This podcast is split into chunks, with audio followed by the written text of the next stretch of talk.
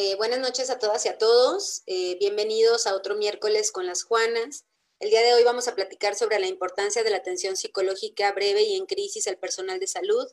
Eh, ya ahorita en un momento mi compañera Patricia les va a comentar de qué va el tema, pero agradecemos a todos los que se están conectando. Vamos a esperar unos pequeños segundos en lo que se empieza a conectar la gente. Recuerden que ya estamos también en YouTube Estamos también en eh, Spotify y próximamente vamos a estar en Instagram. Entonces, denle like a las personas que se van conectando, por favor, denle like a este video y compártanlo en sus muros.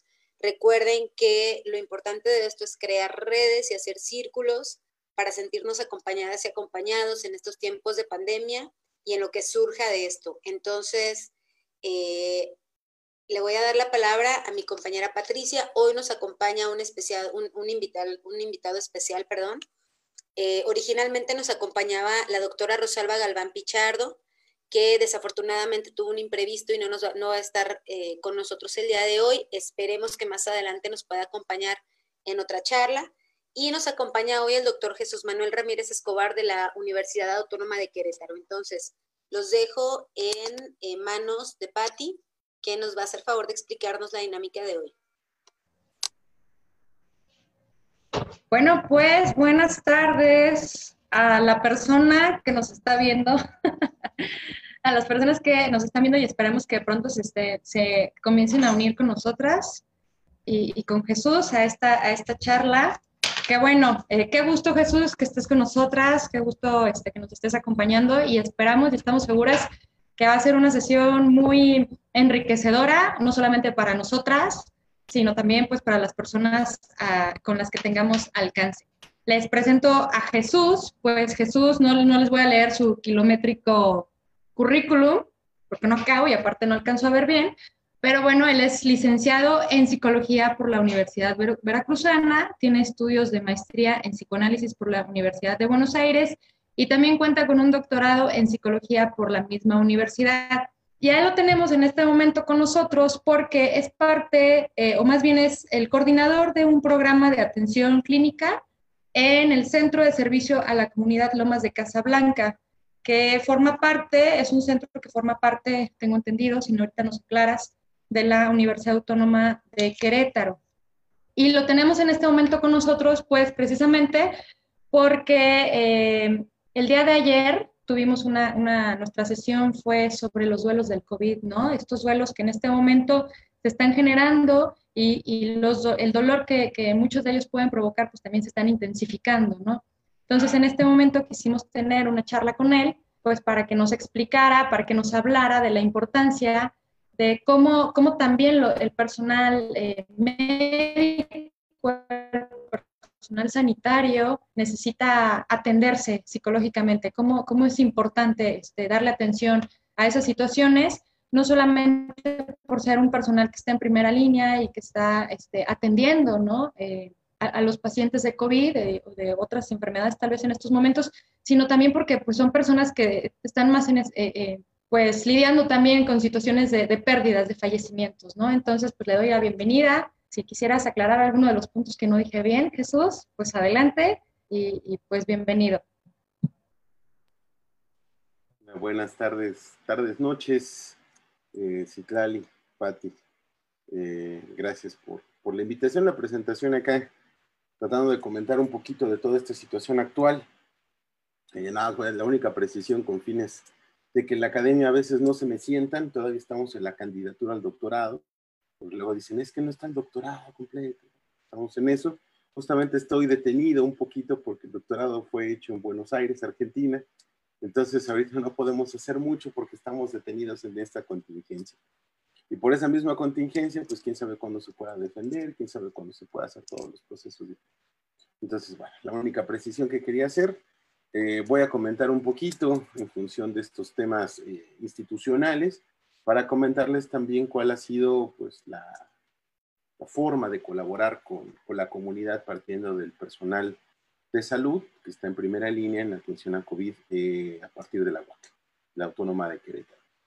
Para empezar, este es un proyecto que surge en la Central de Servicios a la Comunidad, en sus siglas CSECO, que es un proyecto de extensión de la universidad como tal, y que es adoptado por la Facultad de Psicología para brindar una atención en el sentido de extensión.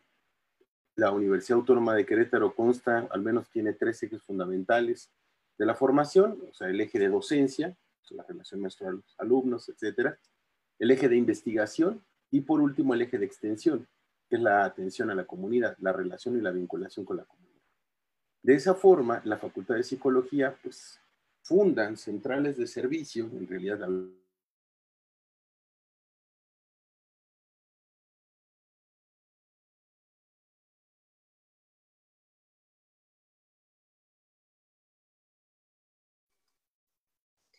Me parece que tuvimos un problema con, con Jesús. Parece que sí, hubo ahí. Ya, ahí ya estamos de regreso. Hubo, un reseteo aquí. Hubo un reseteo. Bueno, no sé cómo estén allá, les contamos que Jesús nos acompaña virtualmente desde Veracruz. Por lo pronto acá en San Luis de repente se viene la lluvia y se cortan las transmisiones, entonces vamos a pedir que sean pacientes en ese sentido. Jesús, nos quedábamos en donde nos comentabas de la extensión de la UAC en esta atención a la comunidad. Sí, muchas gracias y gracias por la paciencia, porque de verdad uno no sabe esto.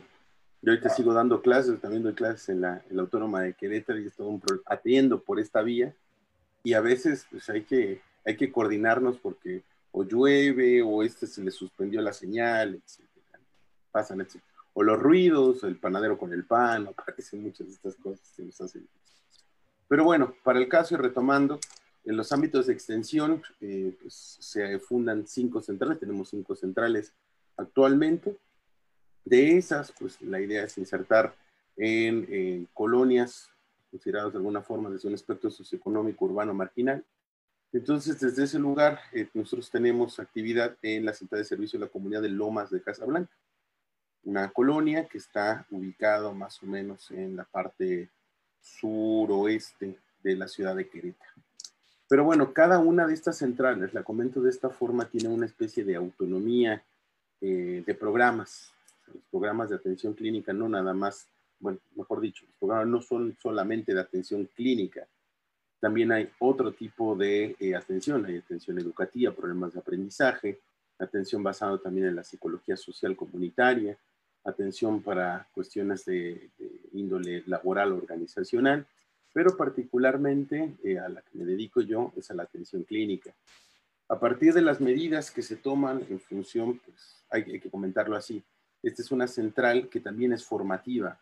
No solamente atendemos eh, personal profesional, inmediatamente docentes, para decirlo de alguna manera, docentes extensionistas, también nosotros nos apoyamos y es una cuestión, insisto, formativa para los estudiantes los estudiantes brindan atención psicológica supervisada por nosotros, profesores. Entonces, de esta manera, no solamente eh, apelamos a la formación de los alumnos, también buscamos en su capacitación una capacitación, pues digamos, eh, basada en valores. ¿Cuáles serían los valores? Valores de atención, incluso en momentos donde requiere mayor eh, contribución social. Es una forma de devolver como universitarios a la comunidad algo de lo que se ha brindado. Entonces, de esa forma, frente a las medidas sanitarias que se toman, lo primero que tenemos que hacer es proteger a los alumnos y obviamente proteger a los usuarios. De esa forma, pues el hecho del contagio, de, la sana distancia y demás, particularmente porque nuestro trabajo se desarrolla casi en un 65% con niños y adolescentes, entonces teníamos que pensar qué íbamos a hacer al respecto. Les hablo específicamente del programa de atención clínica. Tenemos otros programas, o sea, un programa de relación e intervención comunitaria, un programa de atención grupal entre padres e hijos, niños para el caso, este, entre un programa de apoyo a problemas de aprendizaje y de lenguaje, pero al que me dedico particularmente, que les digo es una atención clínica, eh, pues tratamos de pensar cómo podíamos seguir eh, apoyando a la comunidad. Y obviamente que los alumnos tuvieran ese sentido formativo para continuar la atención que estaban realizando ya en, algunos pacientes y por otro lado brindar un apoyo más extenso a la comunidad. Para eso entonces tuvimos la idea que podríamos focalizar una especie de call center, pero pues para hacer un call center necesitábamos habilitar un espacio para que pudieran llegar y en ese sentido también teníamos pues el riesgo de exponer a nuestros alumnas a nuestros alumnos. Por eso decidimos, eh, a través de la gestión de coordinación y demás en la central, buscar una forma para que eh, las personas que quieran atender lo realizaran desde casa. Entonces se acondicionó eh, mediante un espacio de la universidad, conocido como DITI, para eh, pues, todas las tecnologías de la información, para que pudiera llegar directamente la llamada a cada una de nuestros alumnas, cada uno de nuestros alumnos. De esa forma, así pues los, ellos, digamos, pueden brindar esta atención tanto en crisis como de terapia breve para el personal de salud. Nosotros pusimos, digamos, esa prerrogativa. porque Bueno, pues porque consideramos es una población en extremo vulnerable y que se encuentra en primera línea. empieza a desencadenar, pues, desde, desde el inicio, un, un ámbito, pues, de complejidad. Necesitan un apoyo y necesitan una compañía. Por otro lado, eh, bueno, pues no estamos solamente cerrados al personal de salud, estamos abiertos a la comunidad, pero hicimos ese, principal anuncio. Incluso no estamos tampoco cerrados a personal de salud que esté en Querétaro. Ahora justamente comentábamos pues, con Patricia la posibilidad de, abrir eh, las líneas para personas que se encuentren en otro espacio, eh, me refiero en otro estado. ¿Por qué? Ahora ya no tenemos el tema de la llamada a larga distancia, las LADAS. Entonces, con eso, pues una llamada pues, se facilita como cualquier eh, llamada local. En ese sentido, pues no tendríamos mayor problema en recibir esta llamada. Esa es la forma como nosotros, pues quisimos desde la universidad estar en contacto todavía con la comunidad y seguir respetando la cuestión formativa de los estudiantes, les digo, no solamente en su eje teórico o práctico, ¿no? que es atender a alguien, pues ahora todos estamos metidos en, un asunto que pues, es completamente sui generis. No sabíamos qué iba a pasar. Y hemos tenido que inventar formas de relación clínica que, vayan, no había mucho registro de las mismas. Atender a alguien por teléfono, por vía virtual. Y eso que estamos pensando en esquemas, eh, pues digamos, de condiciones, entre comillas, normales. También tendríamos que pensar en otras poblaciones, en poblaciones infantiles, cómo trabajar virtualmente con niños, cómo pensar la atención a adolescentes, cómo pensar en la atención en crisis por vía telefónica, o cómo pensar como, eh, una atención clínica a personas con diagnósticos, que puedo llamar eh, graves, como trastorno espectro autista, por ejemplo, y cómo podríamos trabajar por esas vías. Así que bueno, pues se trata de, de innovar un poco en el sentido clínico y ver hasta dónde llegamos. Obviamente siempre acompañando a los estudiantes y también en el entendido de que no solamente nos vamos a quedar con eso, tenemos que generar información y en función de eso ir pensando cómo vamos a constituir un posicionamiento clínico frente a la nueva normalidad, así llamada. Y para eso, pues obviamente estamos recabando datos de cada una de las atenciones que realizamos. Así que bueno, pues en eso estamos. Oye Jesús, yo tengo muchísimas preguntas. La verdad es que eh, me, parece bien interesante. Primero el trabajo que ha hecho la UAC tuve por ahí un acercamiento eh, hace un tiempo y la verdad es que el trabajo que ustedes han hecho y sobre todo la cuestión histórica de la universidad es bien interesante y porque siempre han tenido, me parece, este contacto justamente con la comunidad. Entonces, eh, yo tengo una serie de preguntas, no sé si Patti también quiera seguirme en ellas, pero la primera que yo te haría es, eh, para entrar después en otras cosas, ¿verdad? Ustedes en la intención de no arriesgar ni a los alumnos ni a los usuarios del servicio, que era presencial, deciden eh, hacer esta cuestión de lo telefónico. ¿Qué tanta respuesta han tenido?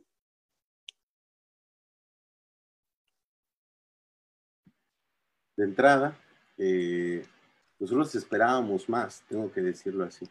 Al abrir un espacio esperaríamos, bueno, pues que llegue una afluencia terrible, ¿no? Eh, incluso dudábamos de la capacidad para poder afrontar las llamadas al mismo tiempo. Pero pues también ha pasado por la difusión. La difusión que hemos tenido tampoco ha sido pues la más extensa posible.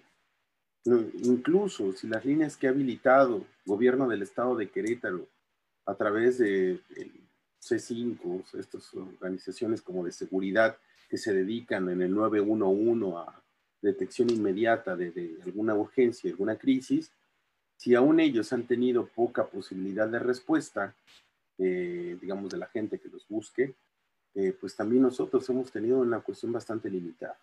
La pregunta sería entonces, ¿por qué la gente no está llamando?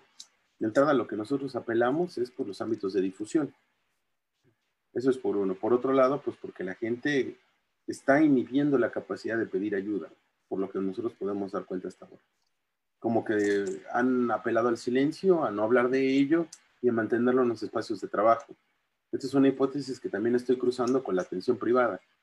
Mucha gente que, que atiendo y que tiene algún familiar o que incluso está en los ámbitos de salud inmediata, lo que prefieren es no hablar de ello. Y ese es un tema bastante, bastante curioso, porque pues, a la entrada les digo, si yo nada más pensara en el ámbito del agua, diría, pues es que no hay difusión o no hay la, difusión adecuada. Pero cuando lo ha habido por otras instancias, lo llamativo es que está pasando. Y cuando lo empiezo a escuchar de la esfera clínica privada, pues entonces puedo cruzarlo por esa vía. Incluso se han ofertado cursos de salud mental y demás, y la gente pues puede mostrar interesado, puede decir, ah, qué bueno eso, pero por otro lado eh, no mueve a tratar de hablar, de escuchar de este asunto. Es un tema que, como yo creo, como muchas cosas que generan cierta especie de temor, de, nerviosismo o incluso de pánico, pues a veces la primera reacción es la evitación. Y después de ahí que sigue. Eso es lo que yo le atribuiría de entrada, Citlali. Bueno, eh, eso me llevaría entonces a hacer mi segunda pregunta, mi siguiente pregunta. Mira, porque si pensamos, por ejemplo, eh, eh, no sé si desde, si las clínicas se atiendan desde diferentes enfoques o solamente abordan la cuestión psicoanalítica, por ejemplo. Entonces, pensando que para que se, se, establezca ahí un cierta a ver, para que se abra la posibilidad del espacio y del trabajo de análisis o el trabajo clínico, me voy a decir así, porque ni siquiera tendría que ser de análisis propiamente, ¿no?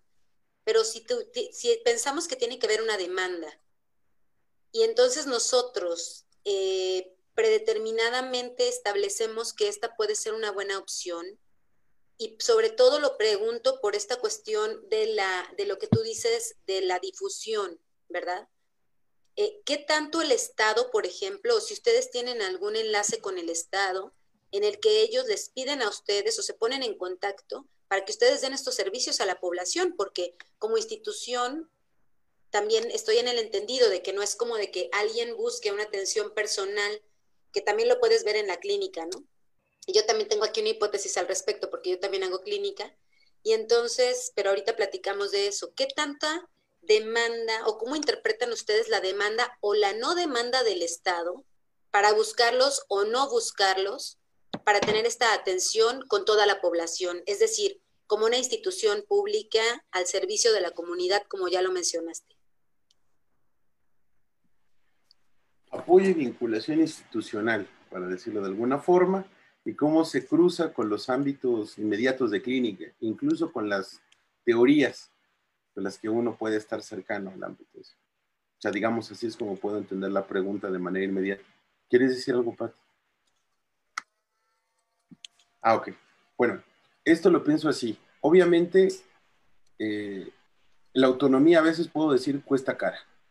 Y la autonomía de decisión tan cuesta cara que cuando uno quiere realizar proyectos de gestión, pues no es lo mismo, insisto, como se determina el funcionamiento de una central a como se determina el de otra.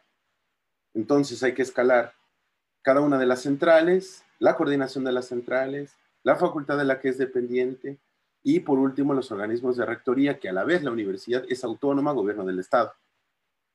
Entonces estamos hablando de una serie de pasos que para poder subsanar cada una de las partes de gestión, pues nos hubiéramos llevado muchísimo más tiempo.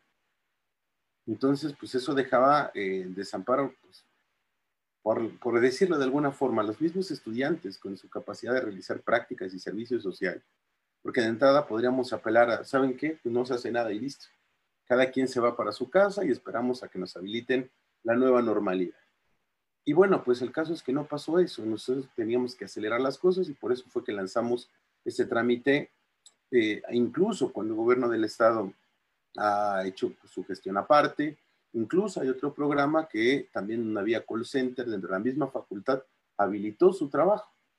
Es un programa que surgió así como Fast Track, igual.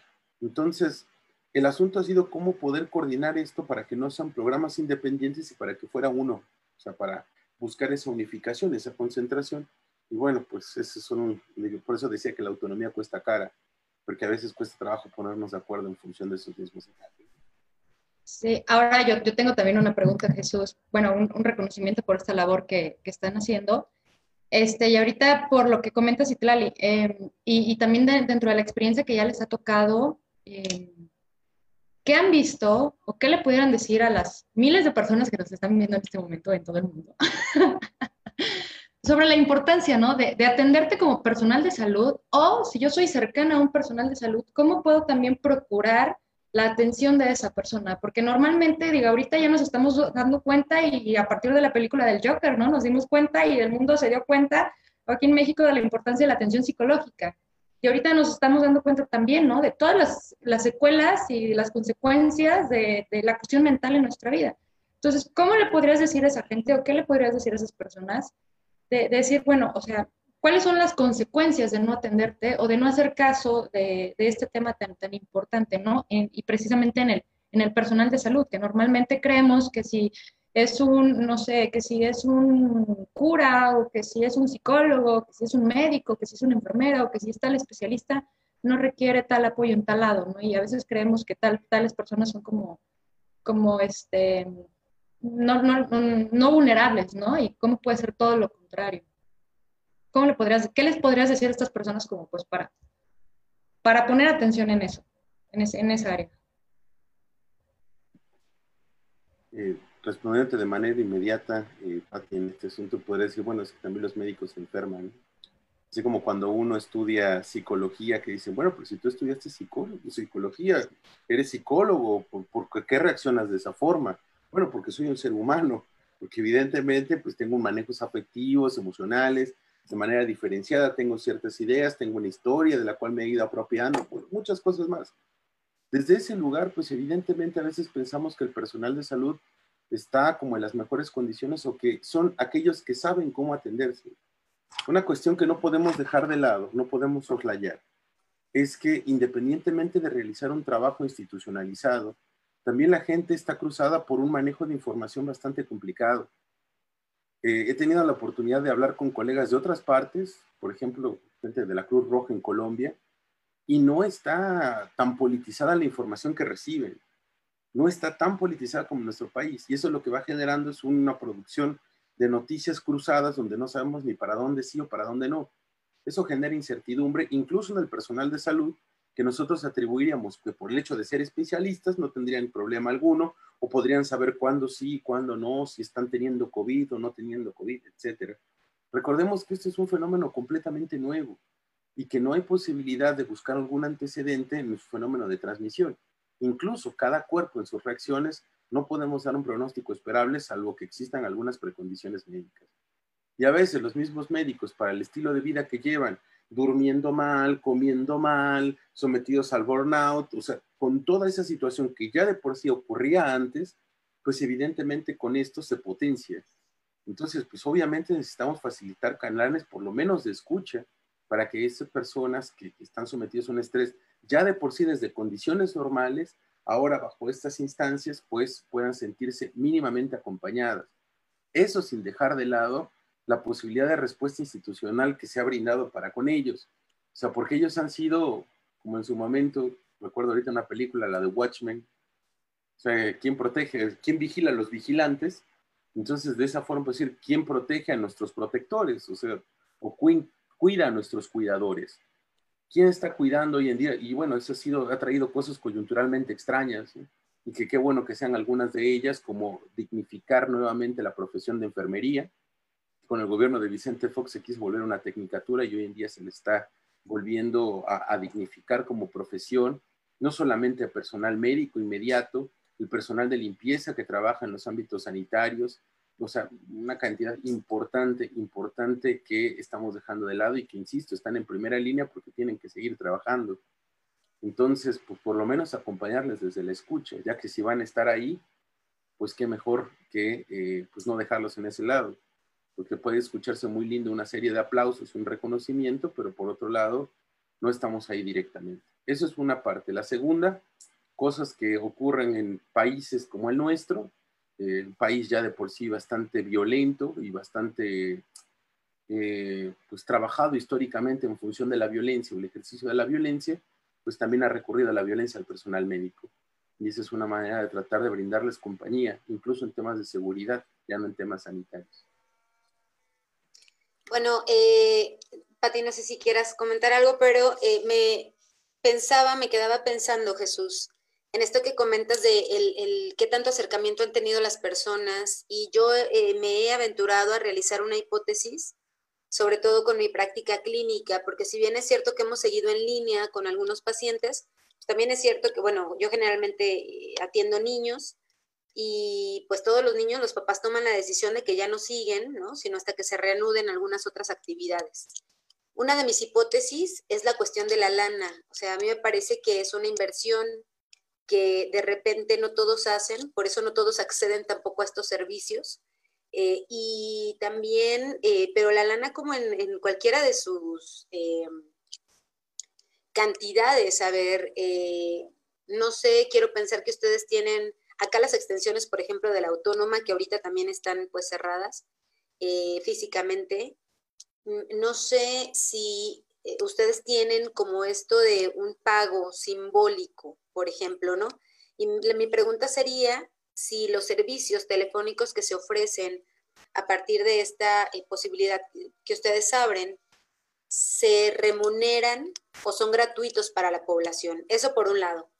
Y por el otro, Em, también esto de eh, como el acercamiento, como dices tú, como a los teléfonos, fíjate, o sea, una pregunta sería en cuestión del dinero y otra pregunta sería en cuestión del espacio, porque eh, resulta contradictorio que yo tenga un número gratuito a donde pueda marcar, pero no tenga, eh, a ver, no tenga un espacio privado en mi casa para hacerlo porque ahorita también con la contingencia, las familias, la indicación es quédate en tu casa, hay familias que se acompañan, que son muy numerosas, y entonces en qué momento hablo, en qué momento marco, a dónde me voy, me voy a la vía pública, no quiero estar contando, no quiero estar llorando ahí, ¿no? Entonces, si estos también servicios eh, se ofrecen quizá también por algún otro medio, como podrían ser un inbox o un, o un mensaje privado, pues un mensaje privado. Bueno, refiriéndome a esto, de entrada los servicios son gratuitos, o sea, la llamada es gratuita completamente. Entonces, bueno, eso queda abierto. Ahorita no existe, como les digo, son condiciones completamente nuevas, no existe una capacidad para cobrarle a alguien que vaya a estar llamando. Desde ahí partimos. ¿Cómo le podemos cobrar una llamada telefónica? Hacemos un rastreo, vemos a nombre de quién está la línea, sería imposible. Con lo cual nosotros, pues básicamente lo que hacemos es prestar escucha a esa función, lo cual es completamente gratuito. Primera parte. La segunda, eh, pues más bien refiere a este tema pues tan complicado que no solamente ocurre a nivel clínico, también ocurre a nivel educativo. Nos hemos tenido que condicionar pequeños espacios de escuela en las casas o pequeños espacios de consultorio o pequeños espacios para hablar y ocurre mucho que la gente no tiene ese espacio para decir las cosas dentro de la casa. Y pues se vuelve un, tema difícil. Nosotros tratamos de brindar este espacio como, como una línea inmediata, pero cuando las características, tanto para la persona que, que habla como la persona que pueda escuchar, no son las óptimas, buscamos otra vía. Incluso hacemos una especie de admisión en la cual la persona, pues, si ya quiere seguir, digamos, un tratamiento, porque hay que diferenciarlo, no es lo mismo una intervención en crisis, la persona está en una crisis donde se requiere de un primer auxilio psicológico y una habilitación, por decirlo así, una rehabilitación del yo en el sentido de la conciencia, que la persona esté ubicada en espacio-tiempo y que pueda realizar una tarea específica, a un fenómeno de terapia breve que se puede hacer en más de un encuentro. O sea, eso ya estarían condicionando la vía para poder charlar, ya sea nota de voz de WhatsApp, si es que hubiera algún mensaje, algún cuestión virtual, alguna llamada desde otro sitio, buscar algún medio para establecer ese contacto. Esas serían las intenciones que nosotros tenemos al menos de entrada. Fíjate que es cierto. o sea, yo ahorita con la persona que estaba tengo que decirle así como, te me vas a la tienda y regresas dentro de una hora que termine esta sesión porque si no, no voy a poder hablar tranquilamente. Entonces, sí, claro. Este, Entonces no me imagino en una situación, ¿no? Donde, como dice Citlali, en una situación de crisis, en una situación más personal, en donde, pues sí, ¿no? Puedan aflorar muchas cosas, pues esta dificultad para encontrar ese espacio. Eh, aquí también una pregunta, por ejemplo, si ustedes solamente brindan la, atención a esas personas en crisis o, por ejemplo, también hacen alguna especie de labor de, orientación o de asesoría a personas, que no sé si su programa también está eh, dirigido a esas personas, que, por ejemplo, yo digo, bueno, yo estoy, yo soy enfermera o yo soy médico, o yo soy cualquier personal de, eh, que labora en, en, una institución de salud o tal vez en la casa, ¿no? Y resulta que tengo un compañero en el trabajo o en la casa que es este personal de salud que está entrando en crisis. Tal vez eh, esta persona no, no le voy a decir, oye, marca, porque tal vez está, pues, no, no, va a poder hacerlo, no va a estar como de alguna forma inhabilitado, pero que yo pueda realizar esa llamada para, para recibir como orientación, como para que me digan, bueno, ¿qué puedo hacer yo para atender a esa persona? O por lo menos como para atenderla de manera breve y así, momentánea, ¿no? Eso, eso también lo hacen, lo ofrecen, eh, también van dirigidos a esas personas que apoyan y que conviven diariamente con el personal. Qué bueno que lo comentas, Pati, porque eso nos pone una perspectiva también para responder un poco a algo que había quedado en el tintero en, un, en una intervención de Citlal porque eh, pues apelábamos al tema de la teoría como tal. La Universidad Autónoma de Querétaro tiene en su facultad de psicología, pues, prácticamente desde que surge como facultad, tiene una formación psicoanalítica. Y eso, pues digamos, puede ser bueno o malo, dependiendo de qué perspectiva se quiera tomar. Pero una de las principales cosas es el prejuicio que ha habido en torno al psicoanálisis o su anquilosamiento debido a su ortodoxia. A esto que me refiero se quiere pensar el psicoanálisis como un ejercicio de diván, netamente llevado en un eje burgués, donde pues es imposible aterrizarlo en una central comunitaria. ¿Cómo puede hacerse eso? Entonces, su margen de aplicación no permitiría, si uno es ortodoxo en, la lectura, ni siquiera la atención con niños. ¿Cómo se podría trabajar con niños asociando libremente, interpretando sus sueños? O, o cómo se podría trabajar, no sé, con pacientes con diagnósticos de autismo que comentaba en función de esto. Sería difícil o incluso trabajo grupal. Y para el caso, nosotros lo que hemos tratado de hacer es de llevar esto más allá de la ortodoxia y de pensar en la posibilidad de su aplicación. Para esto, ¿sí? fíjate qué, asunto, cómo constituir, si uno fuera muy ortodoxo, una demanda de tratamiento. Que si es, que si parte de un tema de sufrimiento o no, que si es un conocimiento personal. Bueno, evidentemente cuando un tratamiento es en sus condiciones vamos a decirlo así, anteriormente normales, podríamos decir, bueno, pues la persona entra con un motivo de consulta, luego de ahí tenemos que ver cómo se constituye ese motivo de consulta y se hace la admisión ya a un proceso clínico de larga duración, ¿no? un tratamiento eh, fijo.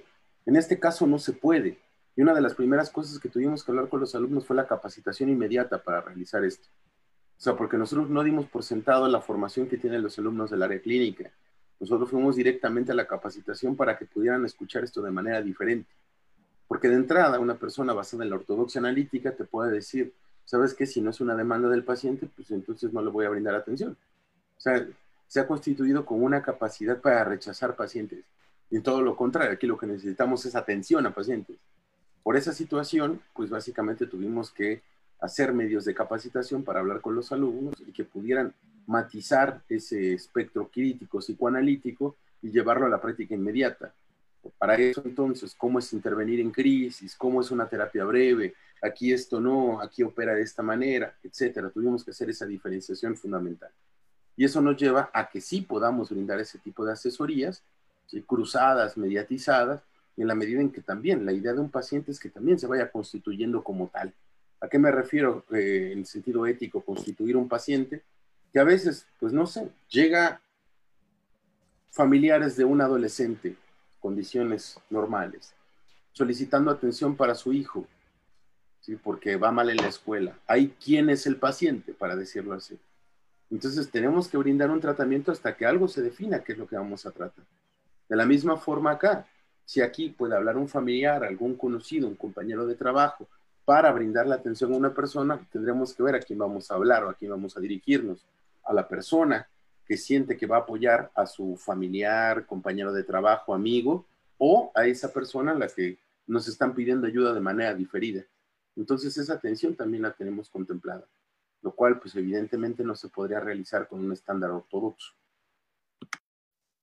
Bueno, sí, definitivamente que no solamente quizá los profesionales desde el psicoanálisis eh, tenemos que revisar, sino seguramente otros compañeros psicólogos que también nos están viendo por acá desde otros enfoques, ¿no? Es importantísimo el posicionamiento que hacemos ante estas nuevas situaciones y eh, eso que también causa cierta, eh, bueno, más bien abre muchos cuestionamientos. El otro día atendía yo un webinar también con un psicoanalista y las preguntas eran también en torno a qué se debía hacer y qué no se debía hacer, ¿no? Entonces, me parece que estas respuestas ninguno de nosotros las tenemos, es algo que se va a ir construyendo en los encuentros con las circunstancias singulares también de, los casos.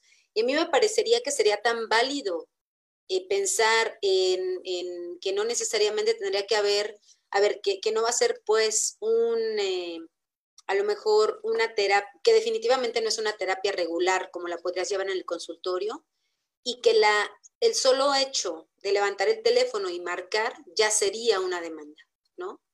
Entonces, eh, eso por un lado. Y Jesús, a mí me gustaría también que nos contaras, antes de que entráramos eh, al aire, platicábamos un poquito de estas circunstancias con las que lidian el personal de salud, que es el tema que nos ocupa hoy, ¿no?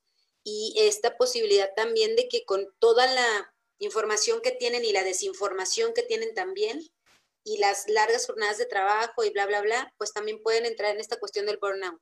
¿Qué nos puedes decir de eso? El personal de salud, dentro de lo que hemos podido ver, de entrada, eh, les digo, están en condiciones de alta reactividad, por decirlo de alguna forma, frente a cualquier suceso, porque también hay que recordar que en algún momento van a llegar a sus casas. Y cuando llegan a sus casas existe una especie de culpabilidad de contagio, para decirlo en otros términos. Es que ya fui a trabajar y no quisiera contaminar, enfermar, contagiar, una noción muy particular que hay con respecto a la familia. Una especie de, puedo ser un agente de contagio. Eso es una de las cosas. La segunda de ellas, eh, pues digamos, eh, una especie de, bueno, el burnout ya lo comentabas, pero pues el burnout también se debe a un, a este proceso, vamos a decirlo así, de rehumanización del trabajo médico. ¿Por qué? Pues porque evidentemente viven o incluso forman parte de un proceso que duele mucho, que es el aislamiento. Saber cuál es el tratamiento que se le da a los pacientes con COVID es muy difícil porque de verdad se les aísla de una manera, digamos, técnicamente correcta. Pero pues uno de los grandes asuntos que ha habido en diálogo en función de todo esto es el esquema bioético, porque pues tienen que pensar la bioética en un sentido bastante crítico. ¿Por qué? Porque es la administración de los servicios de salud. ¿Cuándo sí, cuándo no, en qué medida, en qué medida no? Y esa determinación también pesa mucho sobre ellos, independientemente de su capacidad de acción. O sea, es, como rehumanizar esa, esa situación que a veces por las mismas instituciones de salud como están acostumbrados a trabajar, eh, pues digamos ya se vuelve muy mecánico. Una de las situaciones que hablaba con unos alumnos es que normalmente tenemos un tema con respecto a los protocolos. ¿Por qué? Porque queremos que existan protocolos para saber qué hacer, porque nos da certidumbre pero luego nos volvemos burócratas del protocolo. Todo lo queremos llevar por protocolo y perdemos la capacidad de decisión. Entonces, ya sea por querer allanar un buen terreno profesional, por operar de la mejor forma o por incluso ejercer la medicina defensiva, término importante ahora, medicina defensiva, que es la forma como los médicos se pueden amparar para que no tengan mala praxis. ¿Y cuántas denuncias va a haber ahorita si incluso son sujetos de, eh, violencia, de violencia y de prejuicio?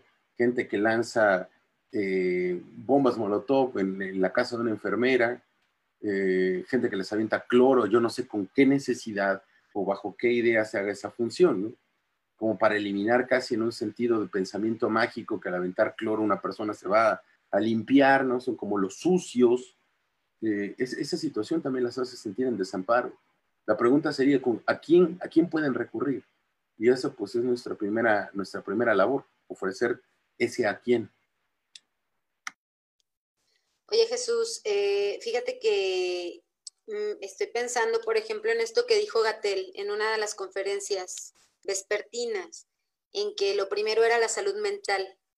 Sin embargo, no ha habido un eh, programa desde federación extendido hacia los estados. Y si bien es cierto que la Ciudad de México tiene un programa y también números a donde el personal médico puede llamar para eh, tener atención personal, pues también es cierto que habría que cuestionarnos qué tanto, por ejemplo, aquí en los comentarios nos dice Dulce Karina que qué tanto el personal médico se acerca a tomar estos servicios, ¿no?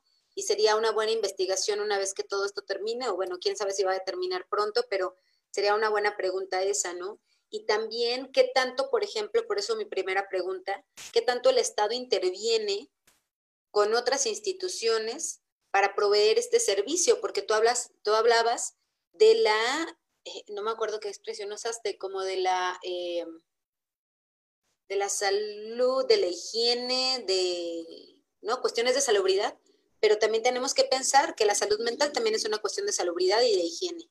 Entonces, eh, sí, sí sería bien interesante, ¿no? Que desde los, desde los gobiernos municipales o los gobiernos estatales, pues empiecen a ver en esto también una posibilidad para sus trabajadores del Estado.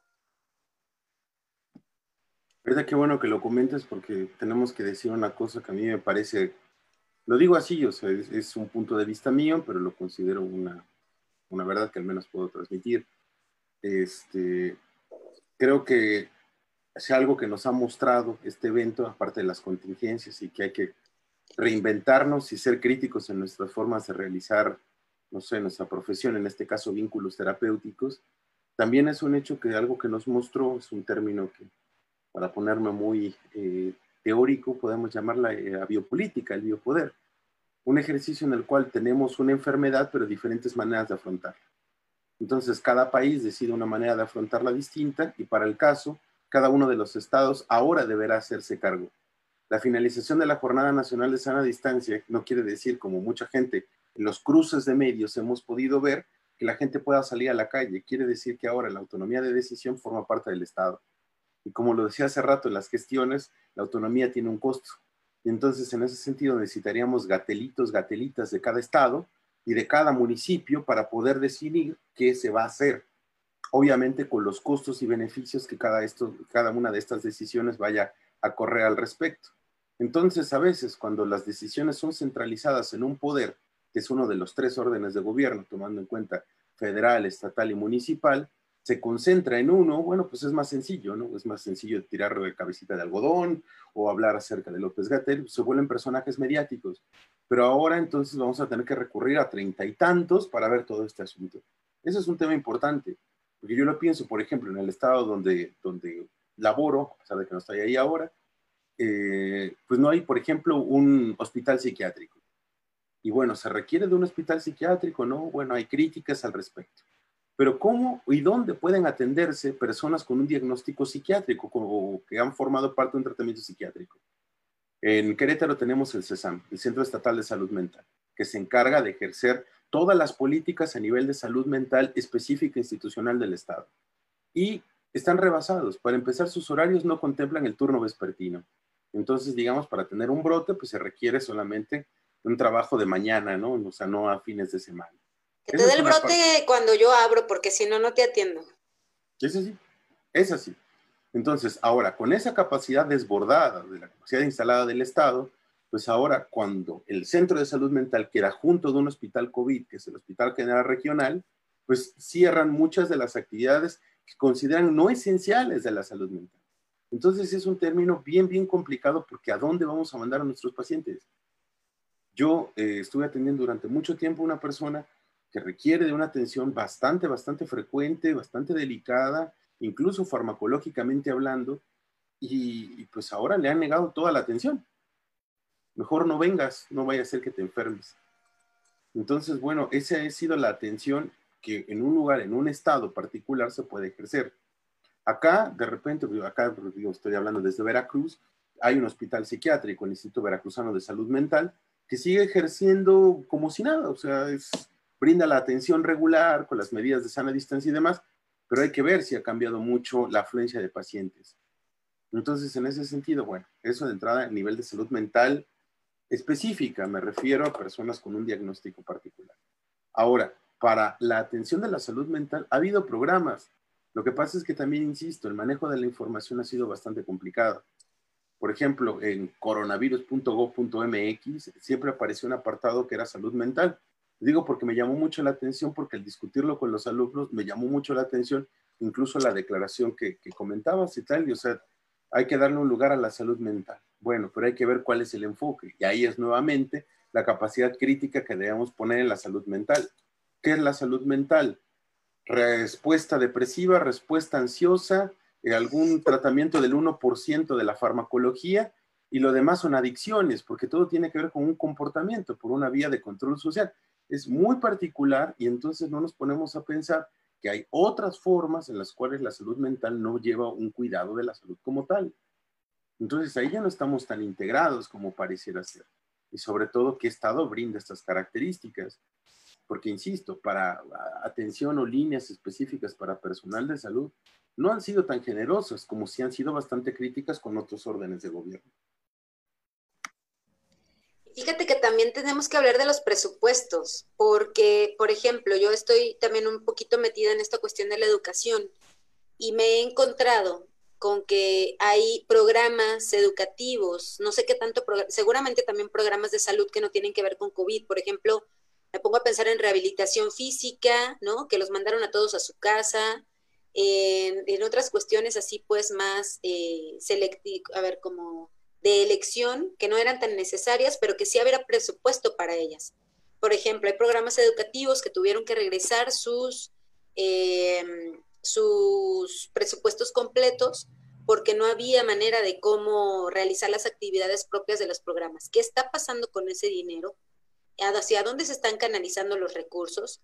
¿Y por qué no? A ver, si se está necesitando en este sentido la salud mental y eso requiere de especialistas, así como empezaron a hacer una, un reclutamiento intensivo de neumólogos, de especialistas pues de cuestiones respiratorias, pues también tuvo que haber, por ejemplo, un reclutamiento de psicólogos o de profesionales de la salud mental eh, para trabajar en las instituciones, también en áreas COVID, con trabajadores COVID.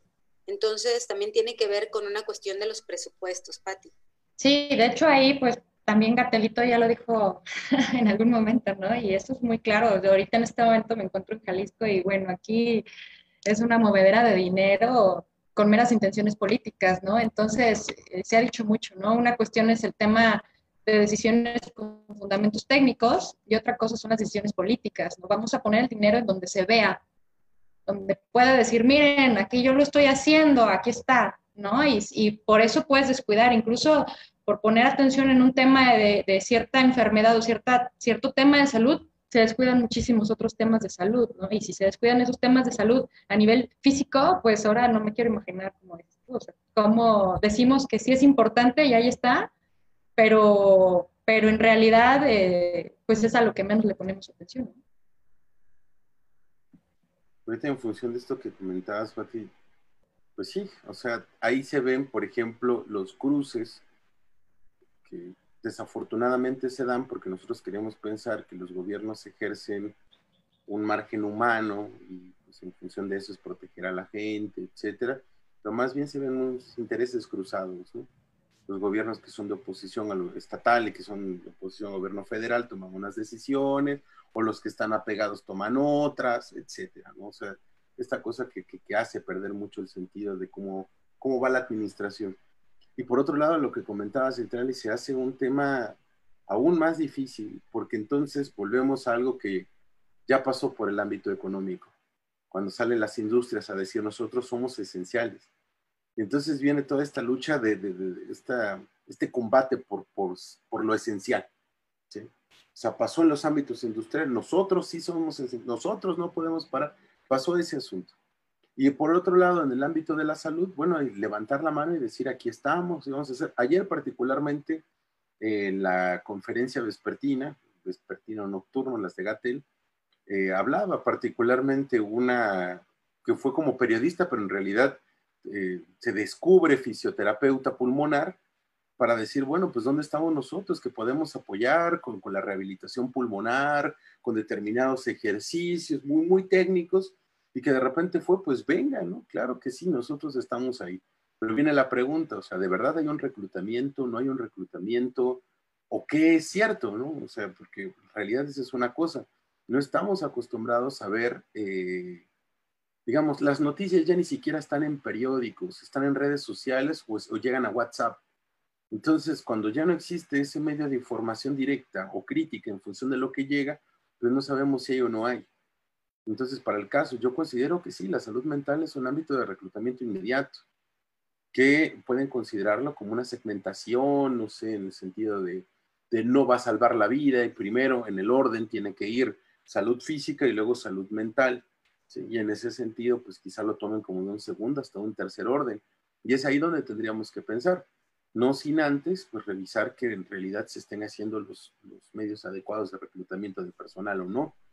Pero pues llama la atención al menos que aparezca eh, Rodríguez Bores eh, hablando acerca de salud mental, te parezca la gente de Conadic hablando acerca de salud mental, que esa es otra cosa que se habla muy poco, el recurso frente a los fenómenos de estrés y burnout, que también tiene que ver con consumo de sustancias, algunas de ellas permitidas, como puede ser pues, la farmacodependencia, muy generada en los médicos, por cierto, y como personal de salud, pastillas para dormir, algún tipo de, digamos, de calma medicamentosa al respecto, o incluso otros paliativos, como puede ser el consumo de alcohol, el aumento del consumo de cigarro, aunque no se crea, fíjense. O sea, porque pues entrada estamos hablando de una enfermedad respiratoria, pero la gente se pone nerviosa y fuma más. Entonces, estas cosas que se presentan cada vez. Sí, ahí no sé si tú quieras preguntar algo. Eh, eh, más adelante, este, a mí me gustaría también que nos compartieras después de la intervención de Citlali, pero yo sufro de... dale, dale, dale, dale, este, no, tú, la experiencia que ya han tenido, ¿hace cuánto tiempo arrancaron? Eh, más o menos, ¿a cuántas personas han atendido? Si tienen alguna proyección o expectativa de cuántas pudieran alcanzar y también si nos pudieran decir, por ejemplo, cuáles son los principales temas, ¿no? Que, o el no, no el perfil, sino quiénes son quienes más, más, se han acercado, por qué situación hace rato nos comentabas antes de, de entrar al aire, de una señora de sesenta y tantos años, este, que seguía laborando y no sé si esa persona se había acercado con ustedes para, para recibir atención o no. Bueno, de entrada creo que es, tenemos trabajando como tal, o sea, bueno, en el proyecto mucho más, obviamente, ¿no? Pero como tal, debemos de tener dos semanas y media, alguna cosa así. O sea, tampoco ha sido tanto, tanto tiempo. O como para lanzar indicadores al respecto. Nosotros pudimos construir indicadores en la medida de lo que podemos esperar. Por eso tenemos personal atendiendo de manera corrida en horarios que van desde, vaya, de 8 a 8, de lunes a viernes, con un horario de sábado, para cubrir los horarios de las centrales, como si hubiéramos llevado a la central a ser virtual. ¿Por qué? Porque no tenemos más recurso que ese tristemente, por eso viene la, la, cuestión de gestión y la cuestión institucional y los cruces y demás, y ahí pues cada quien agua su molino, ¿no? Pero en ese sentido, eh, pues nosotros lo único que podemos poner es, son una especie de guardias en función de un tratamiento de 8 de la mañana a 8 de la noche y los sábados de 9 a 1, porque esos son los horarios de, de apertura de la central común. Esa es una cosa. La segunda, estamos en espera de abrir el sentido de guardias, guardias que sean guardias nocturnas y guardias de fin de semana. Esa es la apertura que nosotros buscaríamos tener, pero de verdad no tenemos esa capacidad. Y tenemos que recordar que es un servicio gratuito y que necesitamos de ámbitos de presupuesto. Entonces es ahí la cuestión complicada. Por ende, entonces, hablar acerca de una perfilación directa o hablar acerca de, ¿cómo decirlo?, de, de algo ya como tal determinado que se está presentando, creo que todavía es muy pronto no tenemos números realmente concretos, venimos en menos de 100 personas, o sea, no tenemos eso. O sea, debemos estar incluso a la mitad de ese asunto, cuando mucho, cuando mucho. Nosotros pensando tener un aforo importante, no, no, no hemos tenido ese aforo, por insisto, dos cosas, la capacidad de difusión, la capacidad de, pues digamos, la, la, la autonomía de decisión de cada una de las cuestiones de gestión, y por último, el mismo tema que representa, pues, la dificultad de hablar de los problemas, creo que es el de invitación como campaña a nivel de salud mental, la posibilidad de que la gente pueda poner en palabras su malestar. Ahorita recuerdo un caso que me llamó mucho la atención hace tiempo de eh, estadísticas que presentaban con una perspectiva de género por qué existe mayor cantidad de suicidios eh, en hombres. ¿Por qué? Bueno, pues llama la atención porque la mayor cantidad de reportes con respecto a diagnósticos de depresión o trastorno depresivo mayor es en mujeres. Entonces uno esperaría alguna especie de consecuencia, pero la idea es que los parámetros culturales, pues digamos a nivel del machismo imperante, no hay una posibilidad de decir, bueno, pues yo como hombre voy a pedir ayuda, porque es reconocer como una especie de falta, reconocer una vulnerabilidad en un sentido cultural inmediato. Entonces, ¿qué tanto estamos fomentando la capacidad de hablar como una entidad vulnerable a nuestros profesionales de la salud? Ese es un término importante. Ese es uno. Eh, los médicos que he podido escuchar o, los alumnos que me han referenciado algunos de estos tratamientos, lo principal que comentan es que les cuesta mucho trabajo asumir la vulnerabilidad, no saber qué van a hacer. O sea, uno, la capacidad de desinformación que hay alrededor y por otro lado, la no capacidad, o sea, se supone que están capacitados, pero no pueden saber si sí, si no, o sea, la variabilidad biológica, término tan complicado para el área médica, se hace cada vez más manifiesta en periodos de COVID. Entonces, la idea de los médicos, de las médicas que tenemos, es básicamente como si tuvieran un saber sobre, sobre el cuerpo, un saber sobre los pacientes. Incluso en ámbitos de imaginario colectivo se les ha relacionado con dioses, etcétera de cosas. Pero lo que quiero mencionar particularmente es que cuesta mucho trabajo no saber a qué se enfrentan y cada vez. Entonces, esa, esa contingencia se reproduce en una especie de ansiedad porque no está focalizada en algo. Y la única palabra que tiene para mediatizarlo es el término contagio. Y ese contagio no se queda solamente con los pacientes, se queda con ellos y se queda con sus familias. Entonces son las situaciones que yo podría encontrar por ahora en un sentido como de cierta perfilación, en la capacidad de relación familiar, en la capacidad de, de la sensación de contagio y obviamente de riesgo de muerte, aunque no es tan claro, fíjense, no es tan claro como uno esperaría, el famoso burnout que evidentemente se gesta aquí, las capacidades de trabajo que cambian constantemente y la incertidumbre que hay en función de la variabilidad biológica del impacto de cada uno de los cuerpos. Ahí es donde podría encontrar, si quieres, como una especie de perfil.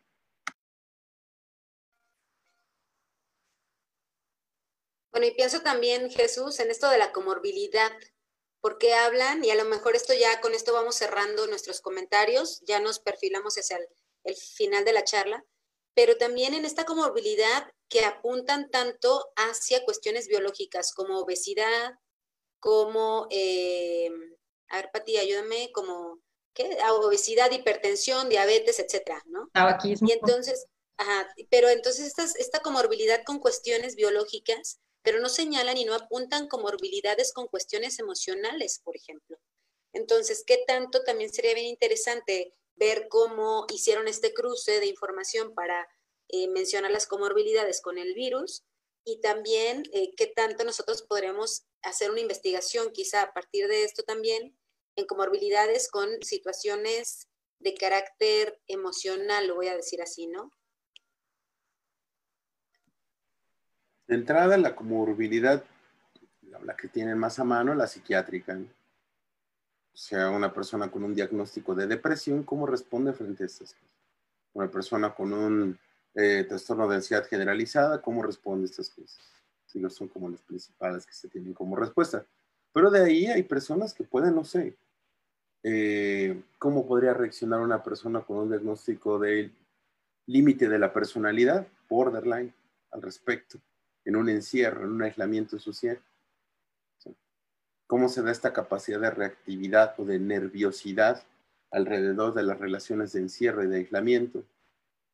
¿Sí? O sea, lo que vemos, y lo vemos matizado en un fenómeno más psicosocial como es la violencia, el aumento de la violencia intrafamiliar que se realiza en esta época, porque obviamente eso genera otro tipo de detalles, formas de, reaccionar frente a la ruptura de la intimidad inmediata, que cada quien podía tener su vida y de repente nos dimos cuenta que pues, estábamos uno junto del otro o que nuestra casa no era lo suficientemente grande como para albergarnos a todos porque no tenemos ese espacio y esa continuidad que también representa mucho eh, no saber qué va a venir mañana, o volver un nostálgico del ayer, o muchas cosas de este tipo.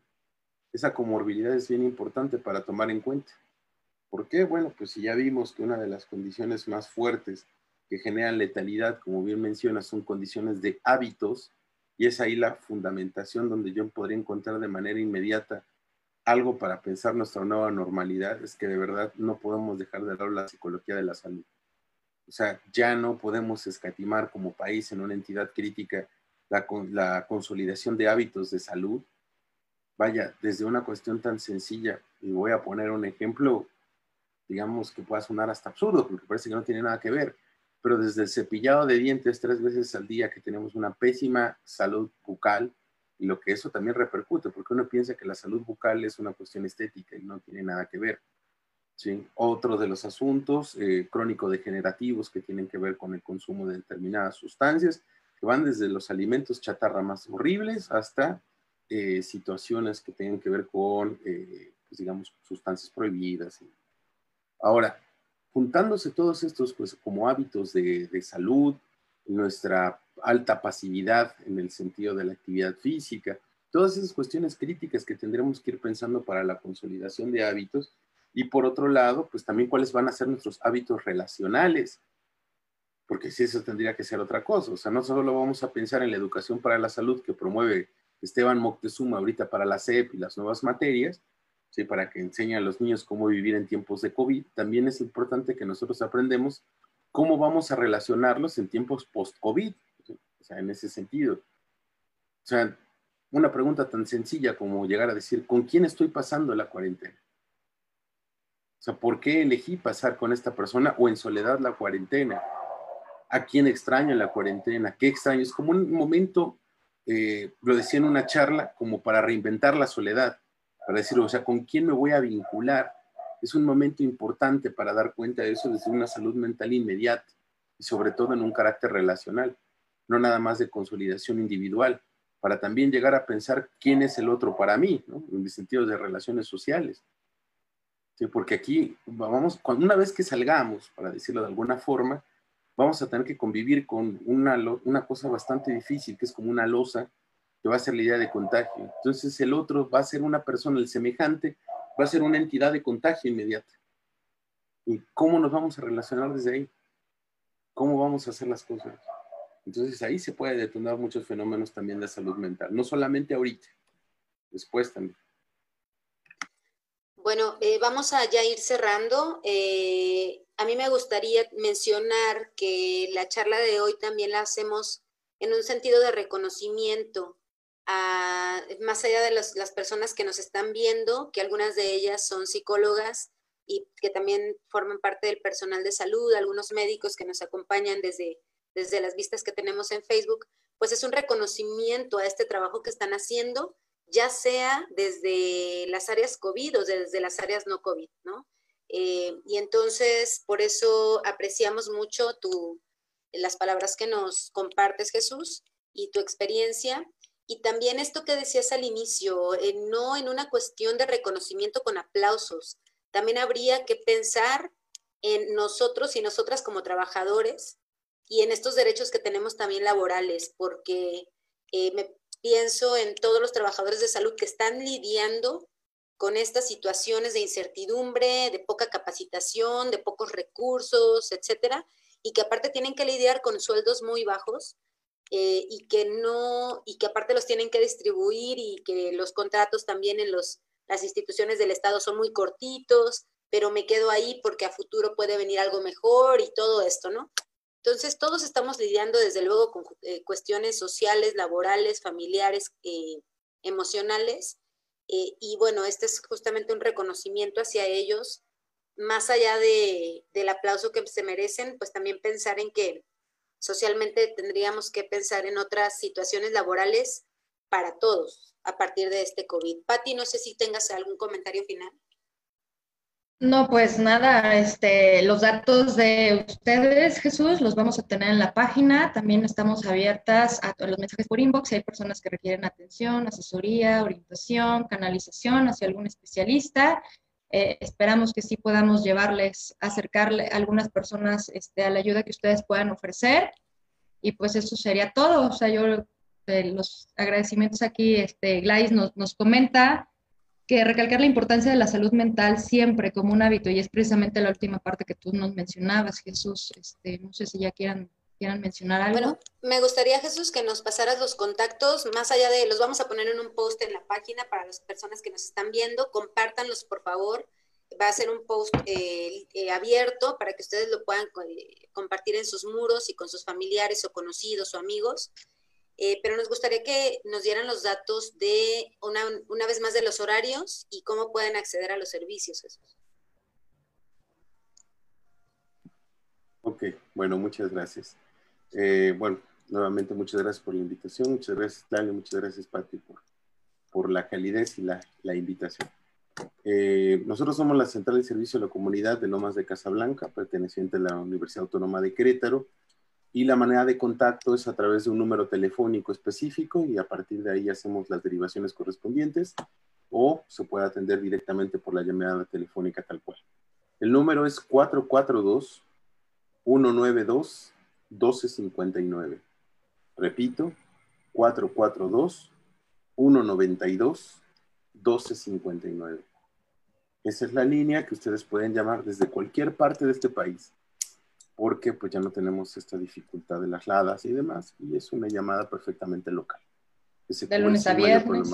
De lunes a viernes, de 8 a 8, de 8 de la mañana a 8 de la noche, y los sábados de 9 a 1. Tendemos a extendernos, pero ya veremos si tenemos esa suerte. Excelente. Excelente. no, pues que yo aparte nada más, antes de, terminar, quería agradecerles aquí a Dulce, que nos escucha desde Dubai, por ejemplo, Katy desde Chile, Edith Estoricueta desde Europa del Este. no, no es cierto. no es cierto. Ojalá, ojalá llegáramos hasta allá, fíjate. Este, no, pero muchísimas gracias a estas personas que, que nos han estado siguiendo y escuchando. Y compartiendo, por favor. Nos despedimos entonces de todos y de todos ustedes, recordándoles que estos programas van a estar disponibles, ya están disponibles todos nuestros programas desde Spotify en las Juanas UASLP. El viernes, acuérdense que tenemos viernes de botana con las Juanas, mañana tenemos viernes de botana. Los invitamos también para que se junten con nosotros en la charla. Todos y todas son bienvenidos. Y acuérdense también que el próximo miércoles vamos a estar trabajando algunos temas de psicología de las masas y cuestiones de género. Entonces, no se los pierdan. Nos estamos viendo por acá y que tengan muy bonita noche y cuídense mucho y tomen su distancia. Quédense en casa. Hasta luego.